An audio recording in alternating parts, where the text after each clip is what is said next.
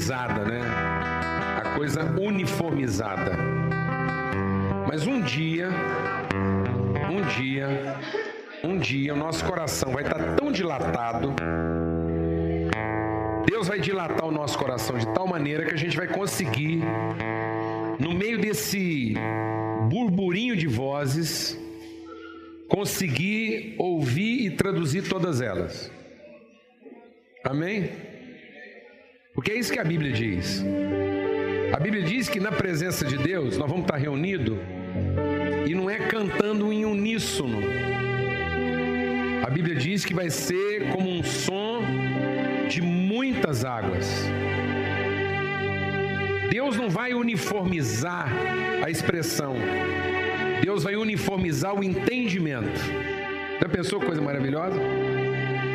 Todo mundo podendo se expressar uma maneira bem peculiar e própria e ser entendido ao mesmo tempo. Não é? Isso é maravilhoso. Isso aqui é reunião de família. Ah, que negócio. E tá todo mundo entendendo todo mundo. Amém? Amém? Eu fico muito alegre quando eu vejo esse pá, aquele negócio assim. E som de muitas águas. Som de muitas águas. A gente vai na Inglaterra. A gente vai na Inglaterra e eles ficam chocados. Porque quando o inglês vem no Brasil, eles falam assim: não dá para acreditar que aqui no Brasil vocês conseguem entender com todo mundo falando ao mesmo tempo. Rapaz, é porque nós somos uma raça evoluída, nós estamos mais, nós mais perto da eternidade que vocês. No céu vai ser assim. Amém. Vamos estar tá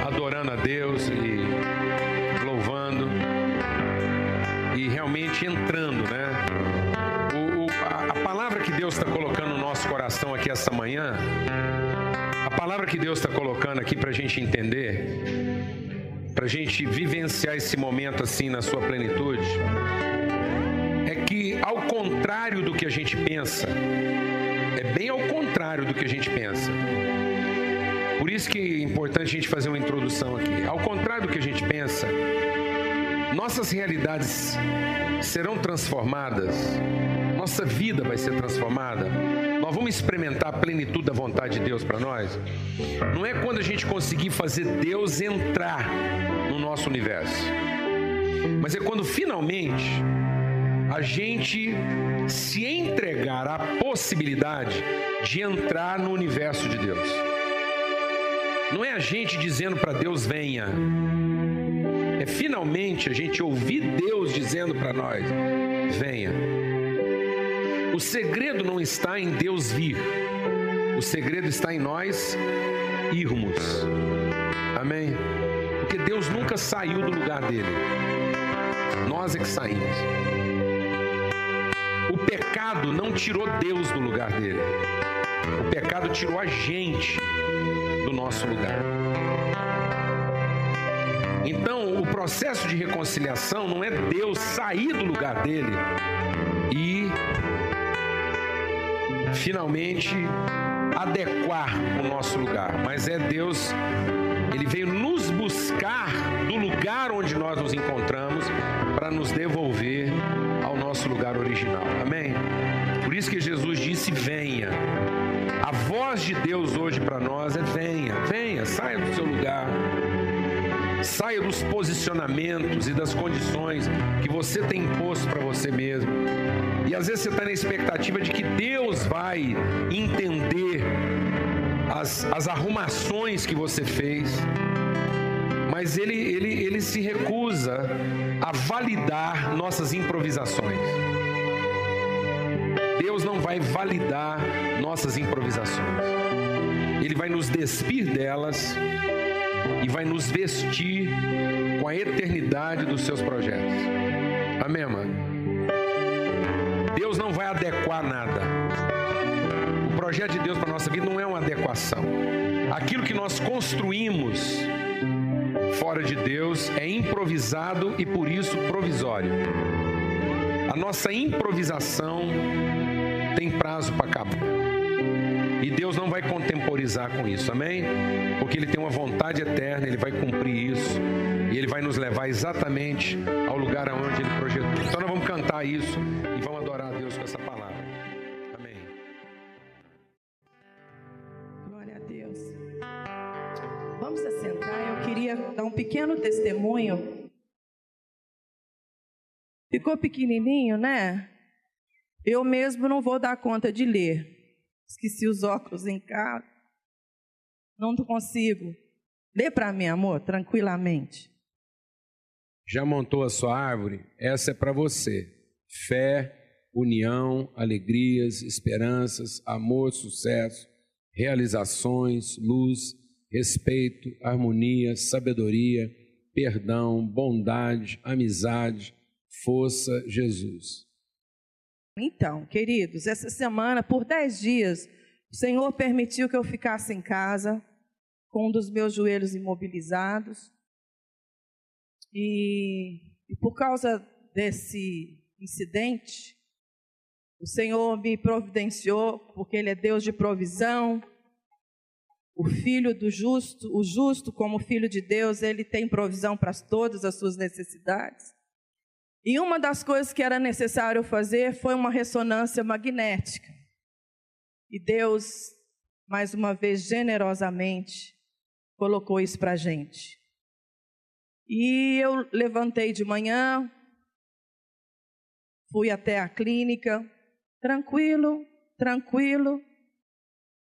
E quando chegou a minha vez para fazer o exame, eu entrei para a sala, uma, uma moça muito linda, muito educada um médico maravilhoso me atendeu e eu sentei, fiquei na posição correta. E quando o barulho da maca começou a entrar para dentro daquele aparelho, eu senti uma coisa que eu nunca mais quero sentir. Uma taquicardia, uma, uma sensação de morte, uma coisa horrível, uma ausência. E eu, meu Deus, o que está acontecendo? Daí eu falei para a enfermeira, falei, para, para, está acontecendo uma coisa, eu estou passando mal de uma coisa que eu não sei o que, que é. E ela veio, passou a mão nos meus cabelos, falou: calma, respira fundo. Talvez porque ela já deve ter visto isso muitas vezes. Enfim, eu senti tão mal, uma coisa que eu nunca tinha sentido, de uma forma tão forte, que eu disse para ela: eu não vou conseguir ficar nesse lugar. Você pode me tirar desse lugar? E ela, não, não. Aí o médico veio, saiu lá, veio e falou assim: Você deve estar tá tendo um ataque de pânico ou de fobia. Vou te buscar uma água, você respira fundo, você toma água e a gente vai fazer esse exame. Aí eu sentei na cadeira, na maca, eu falei assim: Eu não quero fazer esse exame hoje. Eu vou esperar o meu marido chegar e a gente vai voltar aqui. Eu não quero fazer esse exame porque você não está entendendo, doutor. Eu estou sentindo uma coisa muito ruim. E ele logo que ele percebeu, talvez pela cor da minha pele, pelo, sei lá. Eles me sentaram. E quando eu sentei na cadeira do lado de fora, e eu fui fazer todos os outros procedimentos que eu precisaria, inclusive marcar para a próxima semana. A presença do Espírito Santo veio tão forte no meu coração e aí a gente fica meio assim, nossa, será que eu estou pagando um mico? O que está acontecendo? O que, é isso? É coisa da minha cabeça? Isso é real? O que eu estou sentindo é real? Quem já sentiu alguma coisa parecida aqui, levanta a mão, por favor. Então isso é muita gente já sentiu. É muita gente, eu achei que isso era para poucos. Mas a presença do Espírito Santo veio tão forte sobre o meu coração, dizendo assim: Eu te entendo. Eu te entendo. E eu voltei para casa com aquele sentimento frustrado. Falei, meu Deus, perdi uma agenda, separaram um tempo para mim. Deus, fala comigo, o que está acontecendo? Aí Deus falou assim comigo: é pânico mesmo lá. Eu falei, mas pânico de quê? Eu já fiz aquele exame em condições muito mais claustrofóbica, porque eu fiz da minha cervical. Fiquei parado lá dentro daquela, mas senti nada. E Deus falou: em tudo aquilo que eu te consolar, eu quero que você use isso para consolar outros. E eu quero confessar que muitas vezes eu já aconselhei pessoas com pânico, com fobia, achando que aquilo era piti. E Deus puxou a minha orelha muito forte. E eu lembrei de uma cena que eu estava num acampamento e uma criança com muito medo de entrar dentro da água. E Deus falou assim: é assim que eu faço com você.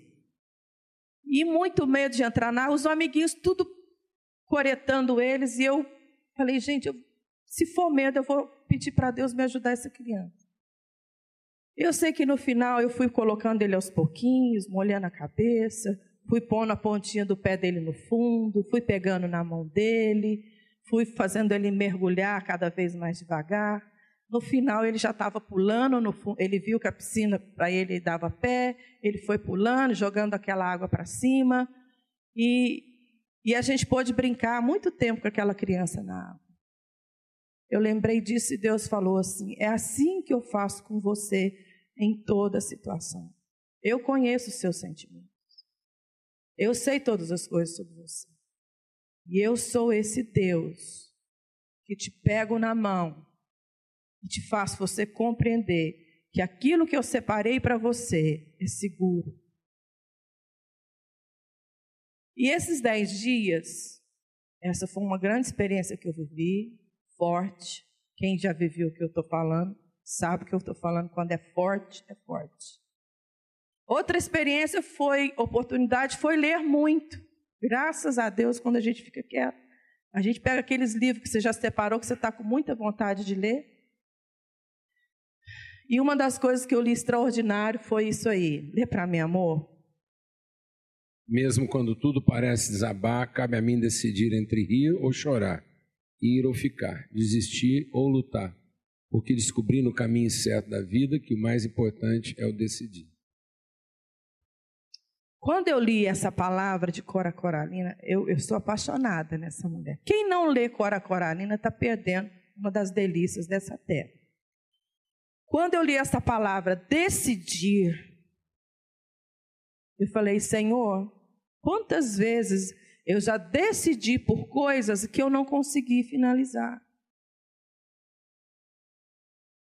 Quantas vezes a gente lê na palavra do Senhor, o apóstolo Paulo dizia assim: o mal que eu quero fazer, esse eu não faço. O bem que eu quero fazer, esse eu não faço. E o mal que eu quero, esse eu faço. O mal que eu não quero, esse eu faço. Eu não duvidei que o apóstolo Paulo, e nunca duvido, que ele não estava decidido em fazer as escolhas pelo Senhor. E eu comecei a orar e falar: Senhor, é certo que Cora Coralina está dizendo uma coisa muito sábia. Primeiro nós precisamos decidir, mas depois nós precisamos desesperadamente da Sua graça. E nessa manhã, queridos, eu quero, em nome de Jesus, eu não sei o quanto que você sabe o que significa graça. Graça é um favor que você não merece. Isso que é graça. Ninguém de nós merecemos. Mas a graça de Jesus nos elegeu para receber, como Paulo recebeu, mesmo tendo a consciência de que muitas vezes ele fazia decisões por amar a Jesus e ser fiel à Sua palavra, mas ele não conseguia. Vocês estão entendendo o que o Espírito está querendo ministrar? E uma das coisas que Deus me deu o privilégio essa semana de ser restituída foi na certeza, certeza mesmo que eu tenho em Deus, que nós podemos todas as coisas naquele que nos fortalece. E nós podemos todas as coisas naquele que nos fortalece. E o estado de contentamento foi tão grande essa semana na minha vida. As minhas irmãs mais íntimas sabem o quanto que para mim é difícil ficar quieta. E eu fiquei por dez dias com uma tala que não possibilitava nem de ficar em pé sozinha. Sem a... E aquilo, em momento nenhum, foi irritação na minha vida. Momento nenhum. Porque cada vez que eu ficava sentada, eu falava: Deus, eu quero te louvar, porque eu posso ler mais alguma coisa que vai edificar o meu coração e vai encher a minha alma dessa certeza que nós podemos todas as coisas naquele que nos fortalece. Amém? Mas Deus falou muito mais. Eu quero que você entenda, Lana, que você pode, com um estado de espírito de contentamento. E contentamento foi uma palavra que Deus encheu meu coração essa semana. Porque não é nada contente e agradável você sentir dores ou você ficar impossibilitada e, se, e você ficar, às vezes, sem resposta para aquilo que você está sentindo ou vendo. Às vezes isso pode te gerar medo, frustração, angústia. Mas no final, ontem mesmo, o Enzo me, me mandou um texto para me assistir um documentário extraordinário que passou na HBO. E eu pude orar muito pela Igreja Católica no Brasil. Nós somos, né? E pedindo para que Deus realmente sare a nossa igreja e que traga sobre nós esse espírito de contentamento. Porque o contentamento é aprendizado. Paulo diz assim: aprendi estar. O estar é, um, é uma forma de você viver. Eu, eu aprendi estar contente em toda e qualquer situação. Eu acho que eu estou aprendendo. Nós estamos, né, Enzo? Mas em nome de Jesus, que domingo após domingo, as nossas reuniões sejam esse desejo de estar junto ao Senhor, para que esse amor nos envolva de tal forma, como nós cantamos nessa manhã, que nos arrebata a viver com essa consciência. Não interessa a circunstância, não interessa o sentimento, mas nós podemos aprender contentamento em toda e qualquer situação, amém? E eu queria orar muito por isso. E aí eu falei, gente, eu sou tão contente com a minha família, tão contente com o Paulo Júnior. Não é difícil amar o Paulo Júnior. É difícil acompanhar o Paulo Júnior, mas amar o Paulo Júnior não é difícil. Né, Enzo? Paulo Júnior, essa semana, acho que você rodou uns 11 mil quilômetros, amor. Foi mais, né? 15. Quanto? 15 mil quilômetros. Então, acompanhar o Paulo Júnior, numa semana, 15 mil quilômetros, mais aquilo que a gente fez aqui. Isso não é fácil, mas amar o Paulo Júnior é muito fácil porque ele é verdadeiro, ele não esconde nada da gente e é muito fácil lidar com isso. Mas, enfim, eu pude agradecer a Deus pelos problemas, pelas necessidades, por tudo que Deus tem permitido. Querido, você faz isso todo dia? Você faz aquele checklist? Tá ruim nisso, tá bom nisso, mas Senhor, quero te falar, obrigado. Obrigado, né, Enzo? Tem hora que eu faço meu checklist, o ruim está maior do que o melhor, mas eu falo, Senhor, tá bom demais, obrigado. Sabe por quê, queridos? Porque verdadeiramente nós servimos um Senhor que derramou sobre todos nós o seu Espírito Santo. E esse Espírito Santo, ele age de forma tão extraordinária sobre as nossas vidas, trazendo alegria, trazendo exortação. Quantos puxões de orelha eu levo? Trazendo lembranças daquilo que ele disse: Lana, eu vou te fazer. Como ele disse para os discípulos: Vem e eu vou te fazer pescador de homens. Quantas coisas Deus tem dito que vai fazer nas nossas vidas, amém? Então, nessa manhã eu queria orar e a gente queria cantar mais esse cântico. Dessa perspectiva, quando o Enzo começou a ministrar esse cântico a Michelle, eu falei, ah, Deus, eu vou contar minha semana para eles. Uma semana que começou segunda-feira, um ataque de fobia ou pânico, eu não sei o que, que foi, porque ainda não estou com diagnóstico, nem quero ter, porque já passou, ficou lá atrás. Mas uma semana que termina hoje, hoje eu estava lá em casa assim, Meu Deus, que roupinha que eu ponho? Eu quero ir menos feia. Porque como é que faz, né? Esse negócio aqui no joelho, não pode pôr um salto, cabelo não estava lavado. Eu quero ir menos feia. Eu quero abraçar meus irmãos. Eu quero dizer para os meus irmãos que a paz do Senhor seja sobre a sua vida. Vamos falar isso para os outros? Que a paz do Senhor diz, seja sempre sobre a sua vida. Que ela repouse sobre você. E aí eu vou, eu vou, eu vou terminar. Eu vou terminar com a minha cena lúdica, que quando eu estava passando um pouquinho de maquiagem para melhorar, o Espírito Santo falava assim: que a paz de Jesus repouse Amém. sobre você, Lana. Amém. Amigos, um passarinho senta no seu ombro, uma borboleta, você fica assim. Não, né? A paz também não. Você precisa repousar. Glória a Deus. Nem que fosse frações de segundo. Para nós que é imperativo, né, irmão? Amém. Aí quando ele falou isso, eu olhei para o espelho e eu falei, Senhor, eu recebo essa paz Glória do Senhor nessa manhã. Amém, Jesus. Eu recebo, eu desejo essa Amém. paz. Glória. Derrama mais. Derrama, Vamos pedir para o Senhor isso? Vamos ficar quieta agora na presença do Espírito Santo. Nós vamos receber essa paz do Espírito Santo. Você vai ficar quietinho aos pés do Senhor. A paz que você precisa para restaurar a sua amizade com seus filhos. A paz que você precisa para pedir perdão. Amém? Para as decisões que você precisa tomar agora mesmo, segunda-feira é amanhã, né? Quantas decisões?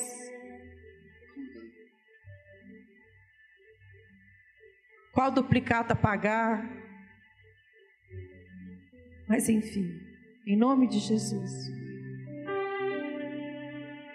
Senhor, eu creio que no sopro desse instrumento, o Senhor vai agir extraordinariamente sobre nós.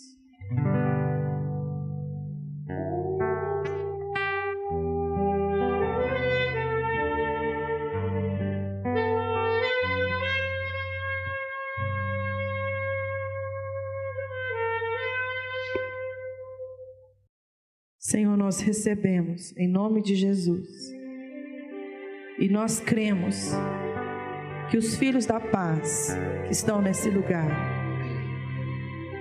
foram visitados, Senhor, com a tua presença e deixaram repousar essa paz no seu coração. De verdade, Senhor, nos envolve com teu amor. Nos atrai para a tua presença, Senhor. Nós esperamos somente no Senhor, na tua palavra. Como foi gostoso essa semana estudar o livro do João, o Evangelho de Mateus, Marcos. Foi tão gostoso.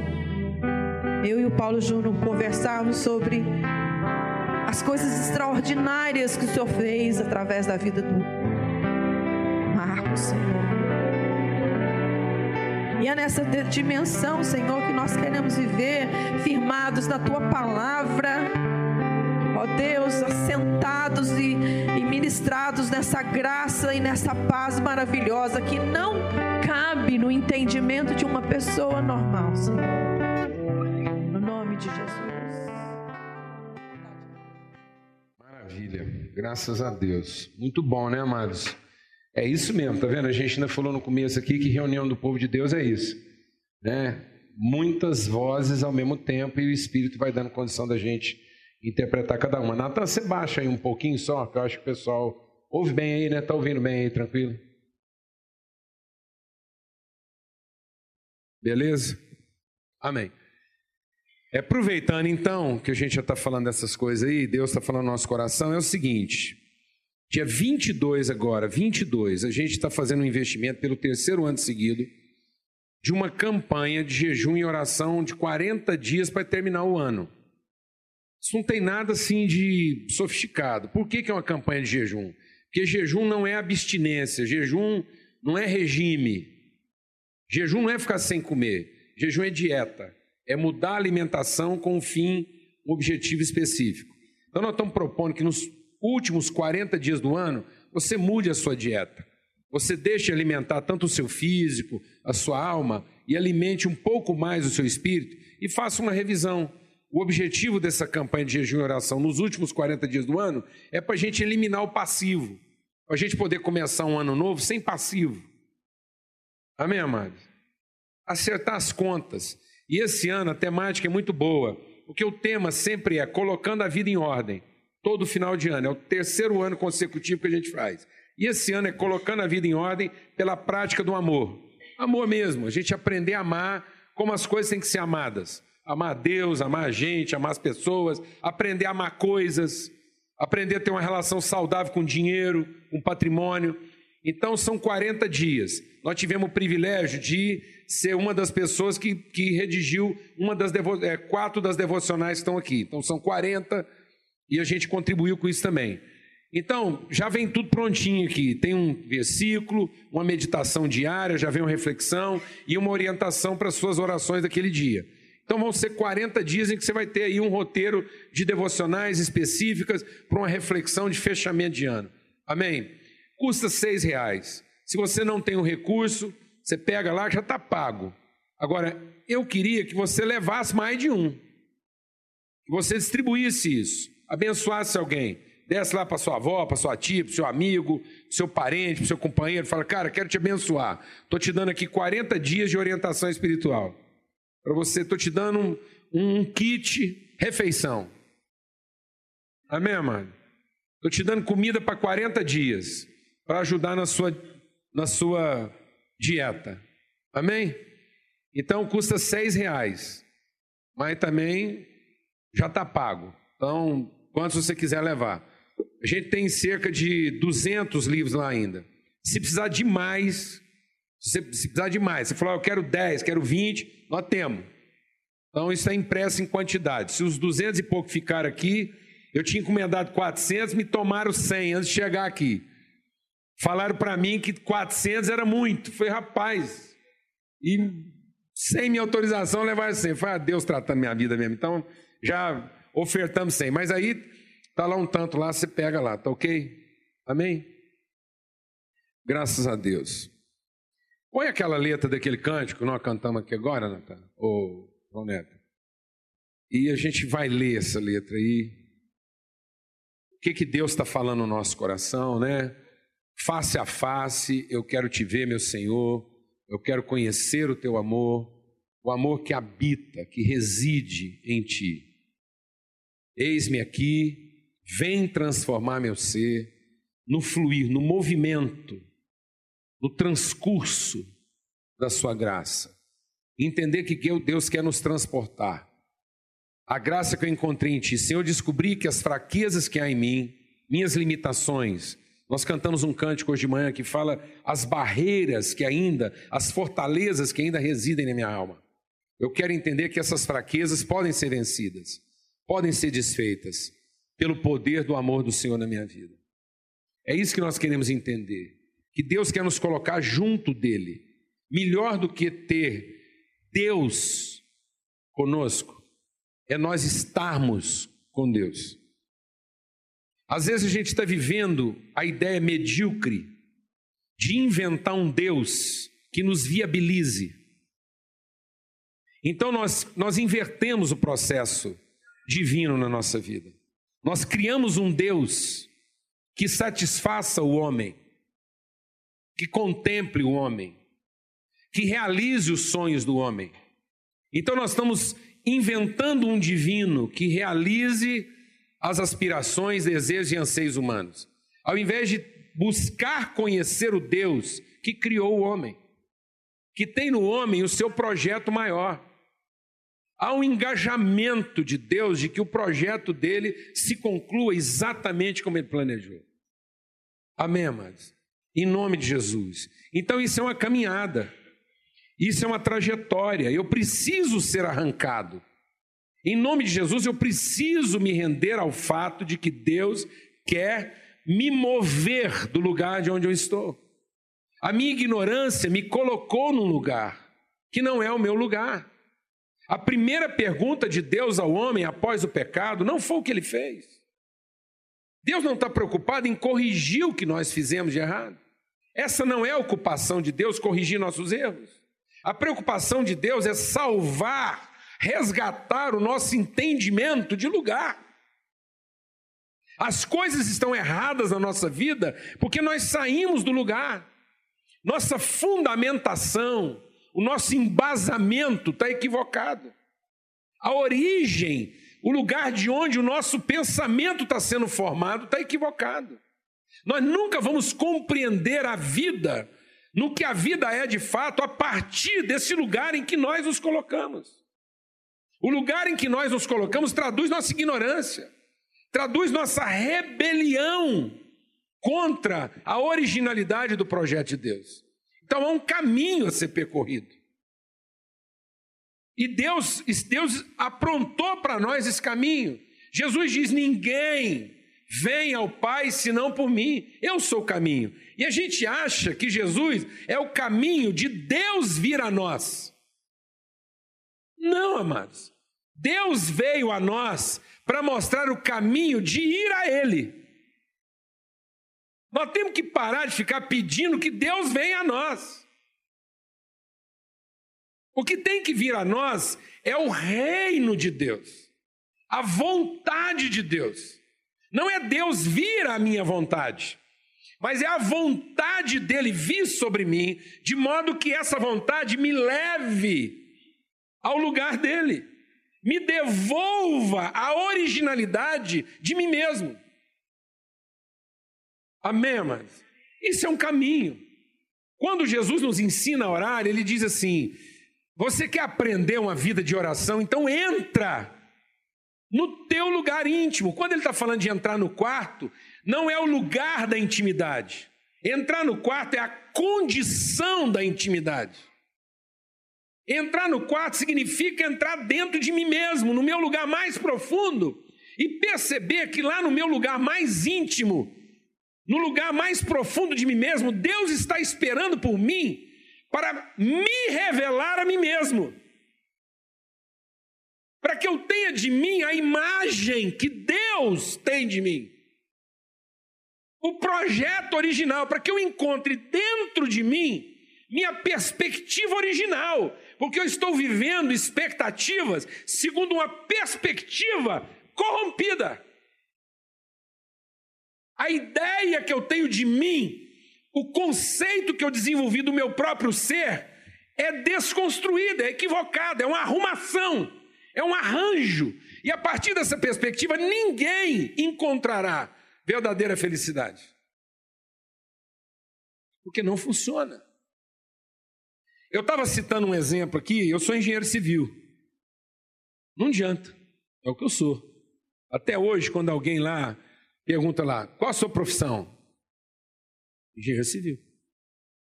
É, lógico, eu sou engenheiro civil, essa é a minha profissão. Tem gente que confunde minha vocação com a minha profissão. Eu tenho uma vocação pastoral e eu tenho uma formação de engenheiro. Eu estou convivendo com uma situação engraçada. Sabe quando você percebe que você tem condição de ajudar uma coisa desde o começo e a pessoa fica ofendida com o fato de você querer ajudar, porque ela acha que é uma invasão. E aí você percebe um trem que só vai ficando pior. E toda tentativa de consertar torna aquilo pior, mais caro e um desperdício completo de tempo, trabalho e dinheiro. Isso acontece debaixo da minha janela. Então você imagina a situação. E você acha que eu estou ofendido? Não, o que está acontecendo aí que eu estou testemunhando não muda quem eu sou. E não me faz nem maior nem menor. Mas me entristece ver gente que vai concluir uma coisa e aquilo vai ficar mal feito. E mais dia menos dia, alguém vai ter que sofrer o dano da coisa mal feita. Então, te explicar uma coisa. Quando você levanta uma parede e ela foi levantada errada, desalinhada, fora de prumo. Ela não respeitou seu projeto original. Tem várias formas de se acabar isso. Ou você vai lá e derruba e começa de novo. Ou você vai enchendo aquilo de massa. Aí você começa com um reboco aqui com um centímetro e meio, e termina ele aqui com 10 centímetros, igual eu estou vendo lá, de massa. Tem o equivalente de massa do que tem de tijolo. Você mete uma tinta em cima e algum jacu acha que aquilo está acabado. Mas aquilo tem prazo. Aquilo é um arranjo. Não dá para pendurar um quadro naquela lambança. Alguém aqui está entendendo o que eu estou falando? Não? Se aquilo fosse parede de um quarto, alguma mulher desavisada ia chamar um peão mais desavisado ainda para pendurar um quadro que o marido dela não quis pregar, mas que ele sabe que a lambança que está lá, que ele é que pagou aquilo, então, aí o, o sexta-feira vai lá pregar o quadro, ele mete um prego naquilo lá, porque nem não é com parafuso e bucha, e de repente cai uma placa de 10 centímetros de espessura e fica aquela constrangimento. Isso não tem conserto. Você entendeu o que eu estou te falando? Isso sempre vai ser uma adaptação. Isso sempre vai ser a prévia de um constrangimento. Porque alguém achou que era muito. Ir lá, parar tudo, derrubar o que tinha sido feito e respeitar os processos originais. Respeitar a lei dos materiais, que pau é pau, ferro é ferro, areia é areia, cimento é cimento. Que ferro não estica igual elástico. Que madeira não entorta igual ferro. Tem umas coisas que não adianta. A gente está pedindo um trem para Deus. Vou explicar. Tem umas coisas que você está pedindo para Deus, que se Deus te atender, o universo inteiro se desorganiza. É só isso. Para Deus me atender, tudo mais tem que dar errado. O meu errado ficar certo, o universo tem que ficar bagunçado. É simples assim. Você entendeu isso, mano? Não queira que Deus te atenda. Porque te atender naquilo que você está pedindo significa que todo o resto do universo vai se desorganizar. Que as coisas, as coisas vão ter que se comportar como elas não são. Só para a gente ir lá e cobrir um erro. Só para a gente ir lá e ter o prazer de entender que a nossa vontade estúpida foi respeitada. Sendo que era muito mais fácil sofrer o ônus de um dano menor e ver aquilo ser construído da maneira correta. Alguém está entendendo o que eu estou falando? Não. E se economizar tanta coisa? Tanto constrangimento, tanta vergonha, tanto desperdício. Abra sua Bíblia lá em 1 Coríntios, no capítulo, finalzinho do capítulo 12, verso 3, capítulo 13. No finalzinho diz assim: Passo a mostrar para vocês um caminho ainda mais excelente. Ainda que eu fale a língua dos homens e dos anjos, se eu não tiver amor, serei como o sino que soa ou como o prato que retine. Ainda que eu tenha o dom de profecia, e ainda que saiba todos os mistérios e todo o conhecimento, e tenha uma fé capaz de mover montanhas, se não tiver amor, nada serei. Ainda que eu dê aos pobres tudo o que possuo e entregue o meu corpo para ser queimado, se não tiver amor, nada disso me aproveitará. O amor é paciente, o amor é bondoso, o amor não inveja, o amor não se vangloria, o amor não se orgulha, o amor não maltrata, o amor não procura seus próprios interesses, não se ira facilmente, não guarda rancor. O amor não se alegra com a injustiça, mas se alegra com a verdade. O amor sofre tudo, o amor crê sempre, o amor tudo espera, o amor tudo suporta, o amor nunca acaba. As profecias passarão, as línguas cessarão, o conhecimento passará. Mas em parte conhecemos, em parte profetizamos. Quando, porém, vier o que é perfeito, o que é imperfeito desaparecerá. Quando eu era menino, falava como menino, pensava como menino, raciocinava como menino. Quando eu me tornei homem, deixei para trás as coisas de menino. Agora, pois, vemos apenas um reflexo obscuro, como um espelho, mas então veremos face a face. Agora conheço em parte, então conhecerei plenamente, da mesma forma como eu sou plenamente conhecido. Assim permanecem agora esses três: a fé, a esperança e o amor. O maior deles, porém, é o amor. Deus é amor. Sabe por que Deus ama? Porque Ele é amor. Amor é a natureza de Deus. Amor não é o que Deus faz, não é o que Deus sente. Amor é quem Deus é. É assim que é Deus. Deus é amor, a natureza dele é amor. Nada será capaz de mudar quem Deus é. Portanto, tudo que Deus fez, fez a partir de quem Ele é. Ele é amor. Essa é a sua natureza. Então, porque Deus é amor, Ele, ele, ele ama a verdade. Porque Deus é amor, Ele não disputa poder com ninguém. Deus não tem crise de poder. Deus não está interessado em provar para ninguém que Ele é mais poderoso. Porque Ele não tem essa crise. Quem ama, de fato, e quem amou, não tem crise de ficar. Porque Ele não faz comparações. Deus não faz comparações indevidas. Ele não se compara a ninguém. Não há nenhum processo relativo em Deus. Não há relativismos em Deus. Porque a natureza amorosa dele é absoluta. Então, porque ele amor, ele não tem que se comparar. Ele não tem que disputar espaço. E por que ele não tem que disputar espaço? Ele não se ressente de quem não concorda com ele. Pelo contrário, ele ama, ele é paciente, ele é misericordioso.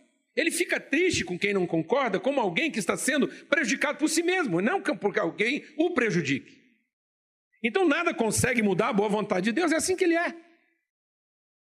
Deus não fica torcendo para alguma coisa dar errado só para provar que ele está certo. Então ele não fica lá torcendo para depois falar assim, ah, não, não existe isso em Deus. Quando alguma coisa está dando errado, Deus fica triste porque ele está vendo que aquilo não vai funcionar. É uma perda de tempo, é uma perda de esforços. Mas não porque aquilo vai, vai trazer para ele uma complexidade que ele não consiga administrar. Amém, amado? Deus é esse tipo de gente. Ele é assim que ele é. Então ele está sempre pronto para distribuir, abençoar. Ele está sempre pronto a receber aqueles que, arrependidos, vêm conversar com ele e falam: e aí, como é que é o processo? É assim que ele é. Deus só tem alegria quando a verdade prevalece. Enquanto tiver mentira, ele sabe que aquilo é, não tem durabilidade, que aquilo é uma inconstância, que aquilo não permanece. É assim que Deus é. E foi a partir disso que ele fez todas as coisas. Então, quando Deus pensou em fazer o homem, a ideia dele não era fazer alguém que reconhecesse seu poder. Ao fazer o homem, ele não queria fazer alguém que dissesse: Ah, o senhor está certo. Porque ele não tinha essa crise. Deus não tinha a crise de alguém precisar concordar com ele para ele sentir que ele está no controle da coisa. Não, a questão dele não era controlar. Toda a questão de Deus ao fazer o homem era poder repartir com alguém tudo o que ele é. Então Deus estava gerando uma semelhança, a possibilidade de alguém mais comungar da beleza, da, do privilégio de ser tudo que ele é. Então Deus estava gerando um igual, um semelhante, para que essa para que essa consciência e consistência do amor não fosse vivenciada sozinho. Então Deus está lá, sozinho, sendo tudo que Ele é, exatamente por ser quem Ele é, Ele desejou comungar, repartir, fazer uma família de gente como Ele. Então, esse é o projeto original de Deus.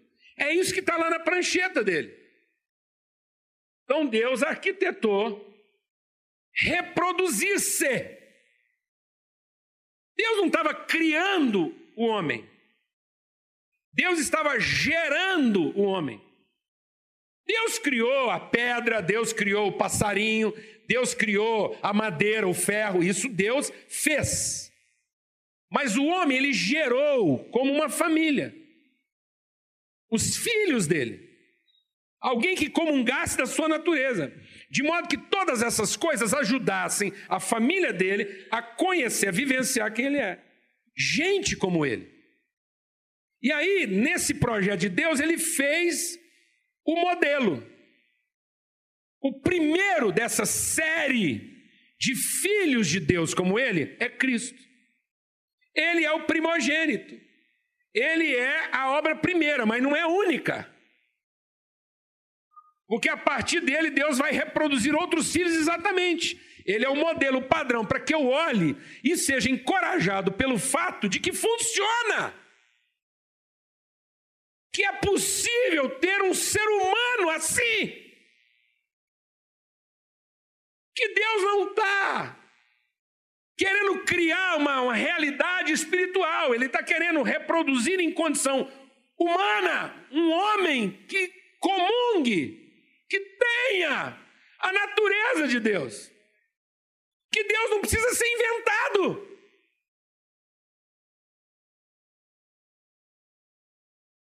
É o homem que está sendo gerado.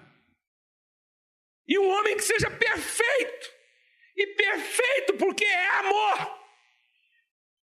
Uma pessoa completa.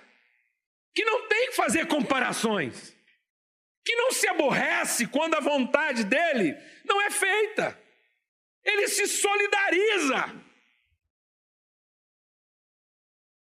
Ele avança, ele busca o ignorante para que ele compreenda. Ele não se ofende, ele não se irrita, porque ele não está em crise. Ele não torce para o outro dar errado só para que ele tenha a razão. A conversa dele nunca vai terminar na troca de acusações, porque a torneira está pingando. Isso nunca vai ter essa relevância numa conversa última com Deus. Nunca que a nossa relação estará balizada com Ele, porque essa torneira nunca foi arrumada. Glória a Deus. Quando a gente era menino, a gente era assim. Quando a gente era menino, a gente não queria o amigo, a gente queria mostrar o brinquedo e ter o controle. A gente controlava os amigos com a bola.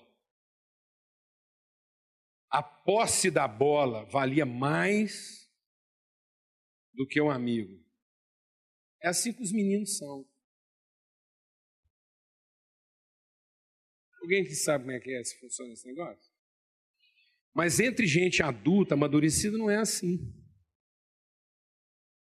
Para menino, para menino, refeição saudável é arroz, bife, batata frita. Menino alegra com as coisas, com o negócio ali, com o bife. Menino entende o valor da família reunida. Ele entende o prazer se na reunião da família tem bife, arroz e batata frita. Mas também se não tiver, esse negócio de reunir para conversar, para encontrar, isso é secundário. Isso aí. A gente tem que se encontrar para se divertir. Mas e a gente vai ficando adulto, a gente entende que, que é legal, nem que seja para tomar água. A gente vai entendendo o valor de ter a saudade da pessoa e não da diversão. E o que Deus tem colocado no meu coração é que há um sentimento que às vezes a gente não entende em Deus. Mas Deus tem saudade do homem que ele viu. Tudo que Deus está fazendo é para reencontrar o homem que ele viu. E qual é o homem que ele viu? O homem que ele planejou. Nós temos uma saudade para trás. Deus tem uma saudade para frente. Deus tem saudade de encontrar o homem que ele planejou terminado. Por isso que quando Jesus senta com os seus discípulos, ele diz assim: "Tenho desejado ardentemente ter esse momento com vocês". Jesus não desejava a comida. Jesus tinha saudade da relação, como gente adulta. É isso que Deus está querendo para nós. Esse é o projeto. Então, na verdade, Deus está querendo que a gente mergulhe para encontrar quem, amados? Para encontrar quem? Para encontrar nós mesmos. É isso que ele está falando. Quando você conhecer o meu amor, o meu amor vai levar você a conhecer você como eu te conheço. E sabe como é que Deus te conhece? Perfeito. Deus tem saudade de nos encontrar perfeito sem essas manias de menino que nós temos, que briga por causa de brinquedo, que compensa nossa carência e nossa insatisfação com brinquedos.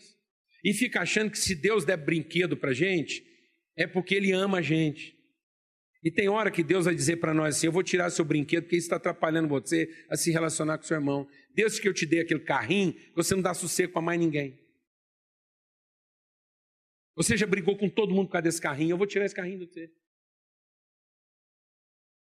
Você está perdendo tempo com uma parede que você começou errado, está fazendo errado, terminou errado, que nunca vai funcionar. Você sabe que respeito que eu tenho por essa parede? Porque eu respeito tanto você, eu não tenho respeito nenhum por essa parede. Eu vou mandar uns capetas aqui, eles vão derrubar essa parede tudo, nós vamos começar tudo de novo. E não acha ruim, não, que é eu que estou arrebentando tudo. Porque por respeito a você, eu não posso admitir que um filho meu, e eu sei quem você é, eu sei aonde você pode chegar, fica perdendo tempo com uma parede vagabunda dessa e pintando isso de todo jeito e querendo que o mundo muda, você esconder essa trinca, eu vou meter o pé nisso, vai acabar com tudo.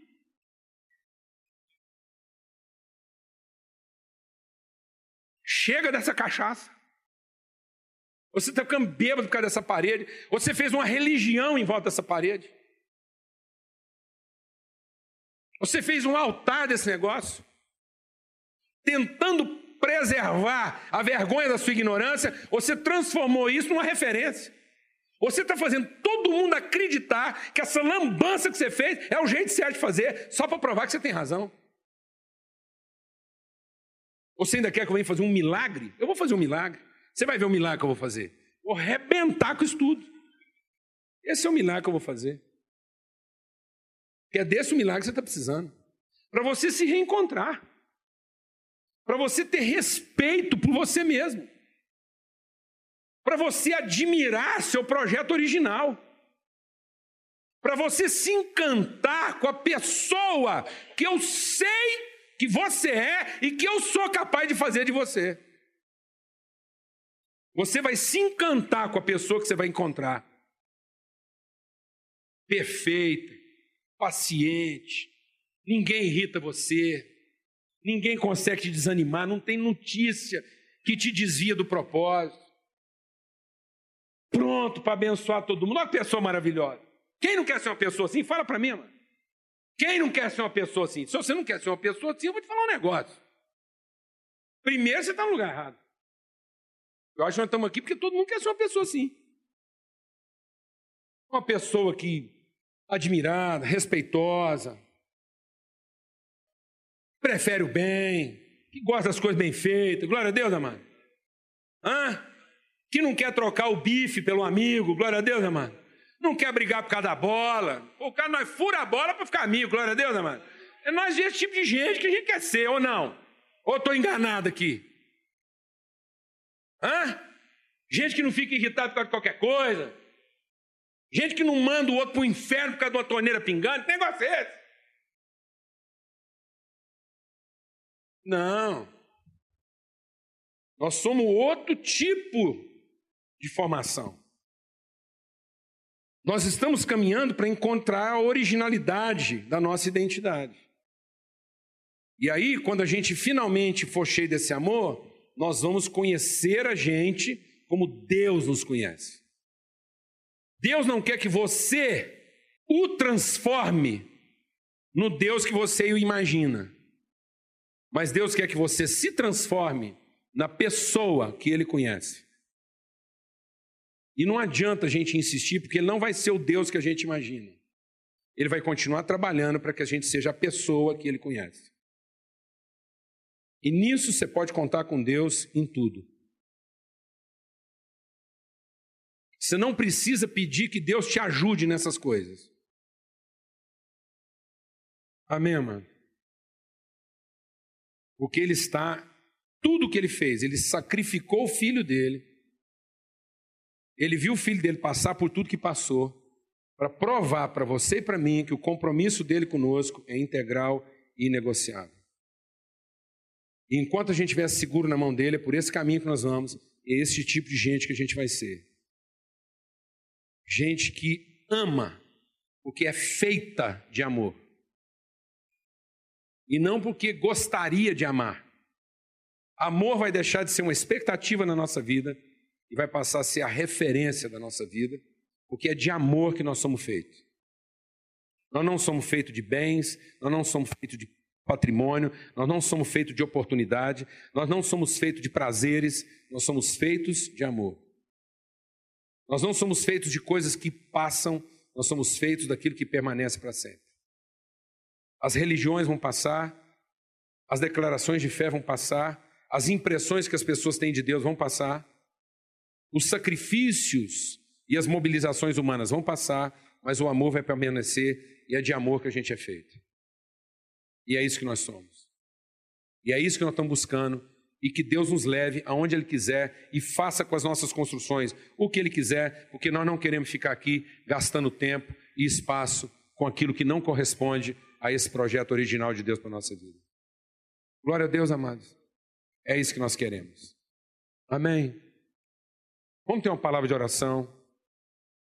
E eu queria convidar você a ficar de pé.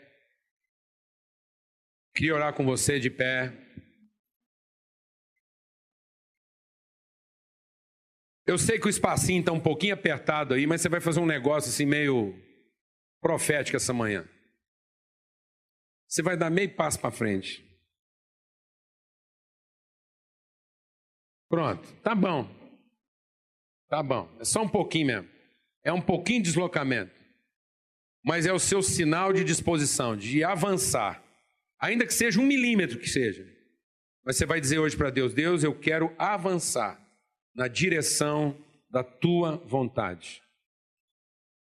Eu não quero que o Senhor venha de onde o Senhor está. Eu quero ser levado pelo Senhor aonde o Senhor está.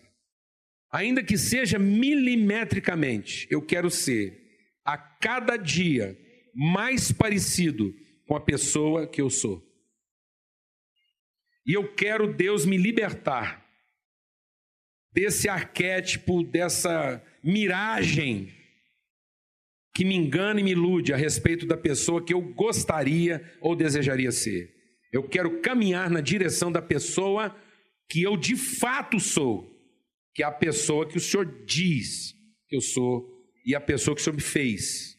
Eu quero ser de acordo com o projeto original do Senhor para minha vida não quero adaptações. Senhor, muito obrigado por esse tempo. Obrigado pela tua palavra, obrigado, Deus, pela possibilidade de avançar, e é isso que nós queremos. Nós encontramos a Cristo, e Cristo é o caminho para ir, para chegar a esse conhecimento, a esse entendimento, a essa clareza. E o Espírito do Senhor é sobre nós o Espírito do Senhor é em nós para nos dizer todo dia: esse é o caminho, anda nele, não desvia, nem para a direita, nem para a esquerda. Senhor, nós queremos andar um centímetro no caminho, mas nós não queremos andar mil quilômetros no desvio. Nós preferimos avançar um centímetro no caminho do que correr mil quilômetros no desvio. Nós não queremos o que nos desvia, nós queremos aquilo que nos conduz à verdade. A verdade a respeito de nós mesmos. É o projeto do Senhor para a nossa vida que nós queremos encontrar. E pedimos ao Pai que, que a gente entenda que o Senhor nunca, nós não vamos te pedir que o Senhor nunca faça isso. Nós precisamos entender que o Senhor nunca vai validar nossas adaptações.